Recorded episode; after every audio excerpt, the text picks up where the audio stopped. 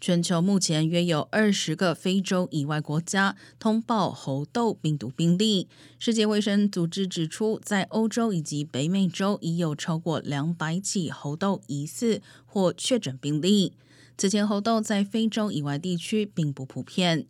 瑞士罗氏大药厂今天表示，该公司以及旗下单位已经研发出三款检测猴痘病毒的快筛试剂。而西班牙猴痘确诊今天增至五十五例。西国卫生部长德瑞亚斯表示，政府将购买猴痘疫苗。